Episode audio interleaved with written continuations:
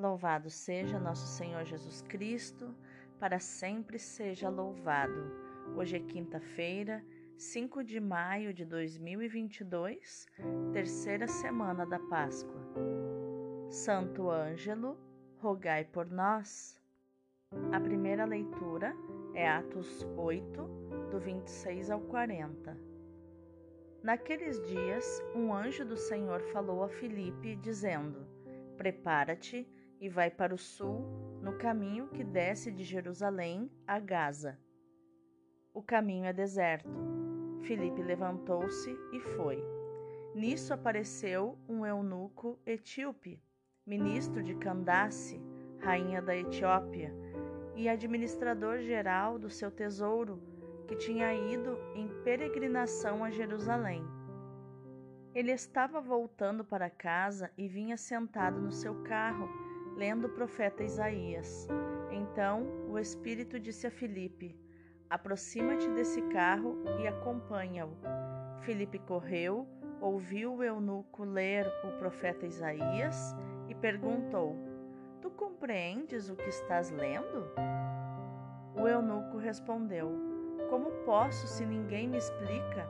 Então convidou Filipe a subir e a sentar-se junto a ele. A passagem da escritura que o eunuco estava lendo era esta: Ele foi levado como ovelha ao matadouro, e qual um cordeiro diante do seu tosquiador, ele emudeceu e não abriu a boca. Eles o humilharam e lhe negaram justiça, e seus descendentes, quem os poderá enumerar? Pois sua vida foi arrancada da terra e o eunuco disse a Filipe: Peço que me expliques de quem o profeta está dizendo isso. Ele fala de si mesmo ou se refere a algum outro? Então Filipe começou a falar e, partindo dessa passagem da Escritura, anunciou Jesus ao eunuco. Eles prosseguiam o caminho e chegaram a um lugar onde havia água.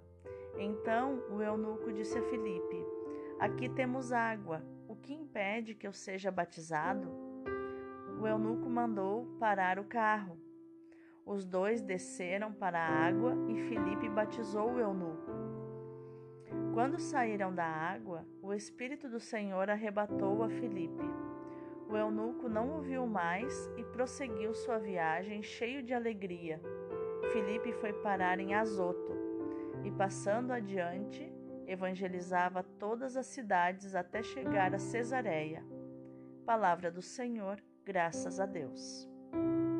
O salmo de hoje é o 65. Aclamai o Senhor Deus, ó terra inteira. Nações, glorificai ao nosso Deus, anunciai em alta voz o seu louvor. É Ele quem dá vida à nossa vida e não permite que vacilem nossos pés. Todos vós que a Deus temeis, vinde escutar, vou contar-vos todo o bem que ele me fez. Quando a ele o meu grito se elevou, já havia gratidão em minha boca. Bendito seja o Senhor Deus que me escutou, não rejeitou minha oração e meu clamor, nem afastou longe de mim o seu clamor. Aclamai o Senhor Deus, ó terra inteira o evangelho de hoje é João, capítulo 6, versículos do 44 ao 51. Naquele tempo disse Jesus à multidão: Ninguém pode vir a mim se o Pai que me enviou não o atrai. E eu o ressuscitarei no último dia. Está escrito nos profetas: todos serão discípulos de Deus. Ora, todo aquele que escutou o Pai e por ele foi instruído, vem a mim. Não que alguém já tenha visto o Pai, só aquele que vem de junto de Deus viu o Pai. Em verdade, em verdade vos digo: quem crê possui a vida eterna. Eu sou o pão da vida. Os vossos pais comeram o maná no deserto e, no entanto, morreram. Eis aqui o pão que desce do céu. Quem dele comer nunca morrerá. Eu sou o pão vivo descido do céu. Quem comer deste pão viverá eternamente, e o pão que eu darei é a minha carne dada para a vida do mundo. Palavra da salvação, glória a vós, Senhor. Então, quais os tesouros emocionais e espirituais nós podemos encontrar nos textos de hoje? A primeira leitura nos mostra que depois da Samaria, cujos habitantes eram meio judeus e meio pagãos, o evangelho penetra em terreno vedado. O etíope personifica esta dupla conquista da igreja nascente. Dupla porque se trata de um eunuco que, como tal, estava excluído da Assembleia de Israel, conforme Deuteronômio 23:1. Além disso, era provavelmente pagão um dos tantos que, simpatizando com o judaísmo, aceitavam a maior parte dos seus princípios religiosos, sem, portanto, ser admitidos na comunidade judaica. Se era realmente pagão, então terá sido o primeiro a converter-se ao cristianismo, embora Lucas não o afirme. Trata-se, sem dúvida, de uma pessoa rica e influente alguém que pode fazer uma longa viagem devidamente equipado e possuir um rolo manuscrito da Bíblia. Deus envia-lhe Filipe, guiado pelo Espírito. O diácono Filipe aproveita o fato do, etíope estar lendo Isaías para começar uma conversa com ele. E surge a grande pergunta: de quem fala o profeta? De si mesmo ou de outra pessoa?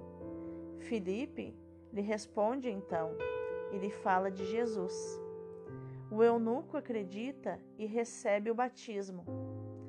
A mediação eclesial e a graça de Deus dissiparam-lhe as dúvidas e ele teve fé e creu em Jesus.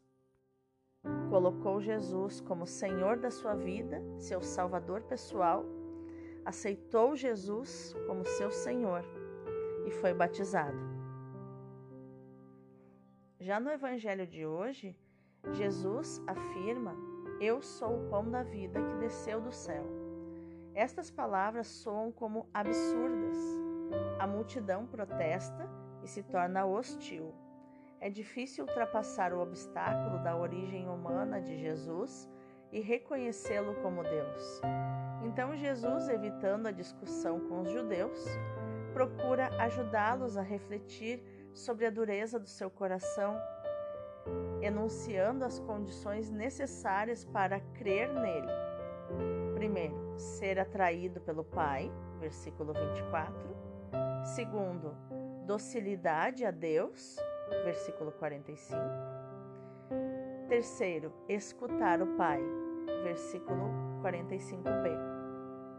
Estamos diante do ensinamento interior do Pai e do ensinamento da vida de Jesus, que desemboca na fé obediente do crente à palavra do Pai e do Filho.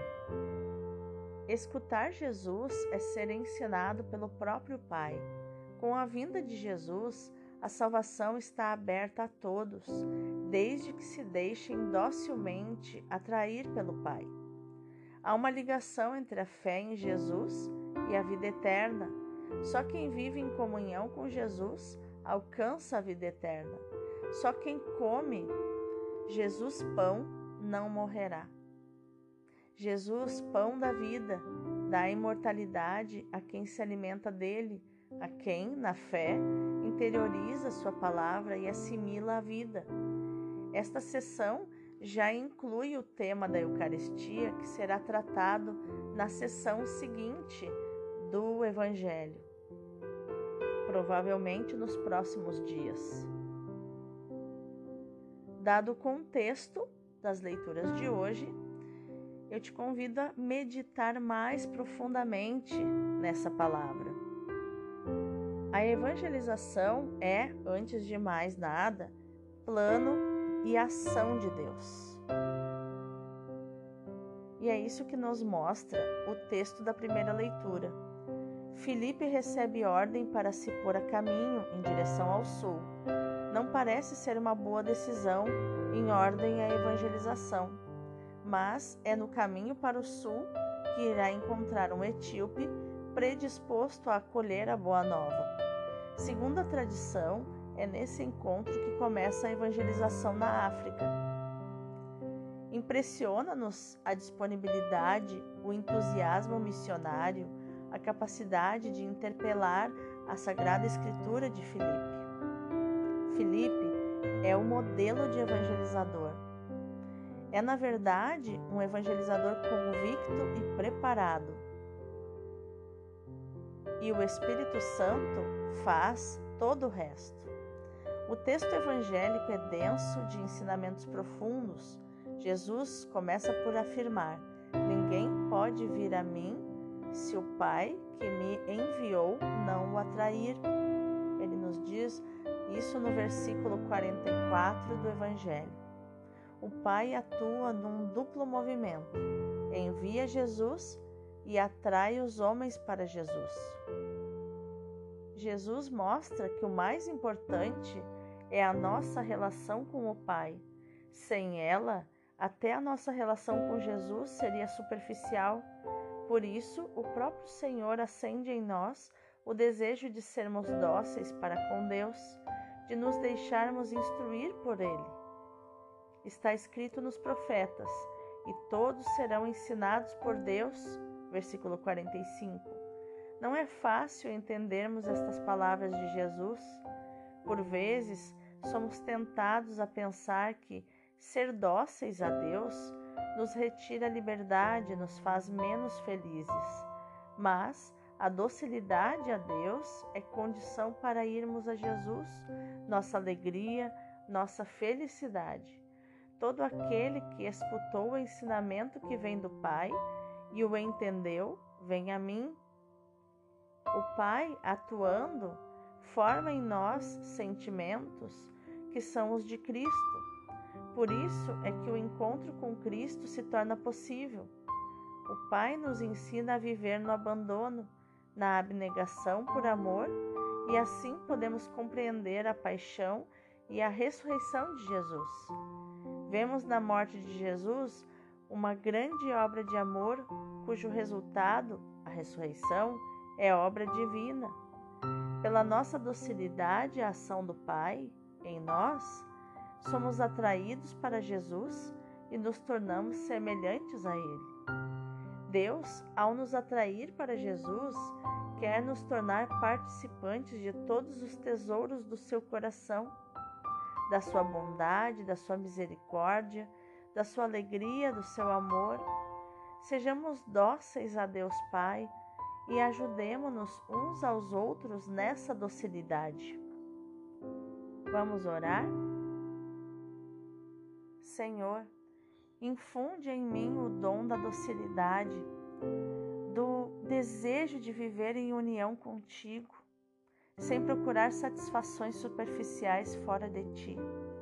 Acende em mim um grande desejo de Cristo, para que o meu conhecimento de ti, ou seja, a minha relação de amor contigo encha minha alma como as águas enchem o mar.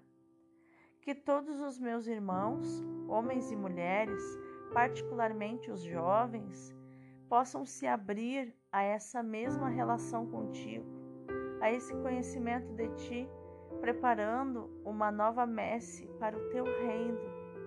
Amém. Vamos contemplar essa palavra? Nosso Senhor volta com insistência à sua origem divina e à sua qualidade de pão vivo que vivifica as almas. Os vossos pais, ele diz, comeram o maná no deserto e morreram, mas eis o pão que desce do céu, e se alguém dele comer, viverá eternamente. O maná era um elemento efêmero que não dava a vida espiritual, nem preparava para a vida eterna. Jesus vai agora falar claramente: O pão que eu vou dar, ele diz, é a minha carne que entregarei pela vida do mundo. Trata-se de um pão que Jesus dará mais tarde. A união com ele pela fé não é senão a preparação para a ingestão deste pão vivificante. Os judeus estão escandalizados, mas é preciso que Jesus diga tudo e que prepare os seus discípulos para a instituição da Santa Eucaristia. Em verdade, ele acrescenta, eu vos declaro: se não comerdes a carne do Filho do Homem, e se não beberdes o seu sangue, não tereis a vida em vós. Quem come a minha carne e quem bebe o meu sangue terá a vida eterna, e eu o ressuscitarei no último dia. A minha carne é verdadeiramente um alimento, e o meu sangue é verdadeiramente uma bebida. Quem come a minha carne e quem bebe o meu sangue permanece em mim e eu nele. E como eu vivo da vida de meu Pai, que me enviou, do mesmo modo, quem me come viverá de mim. Coisa mais linda, né? Então, que a nossa ação, meu irmão, minha irmã, no dia de hoje, seja meditar, proclamar e viver esta palavra de João 6,51. Se alguém comer deste pão, viverá eternamente nos dias de Jesus. Deus abençoe o teu dia.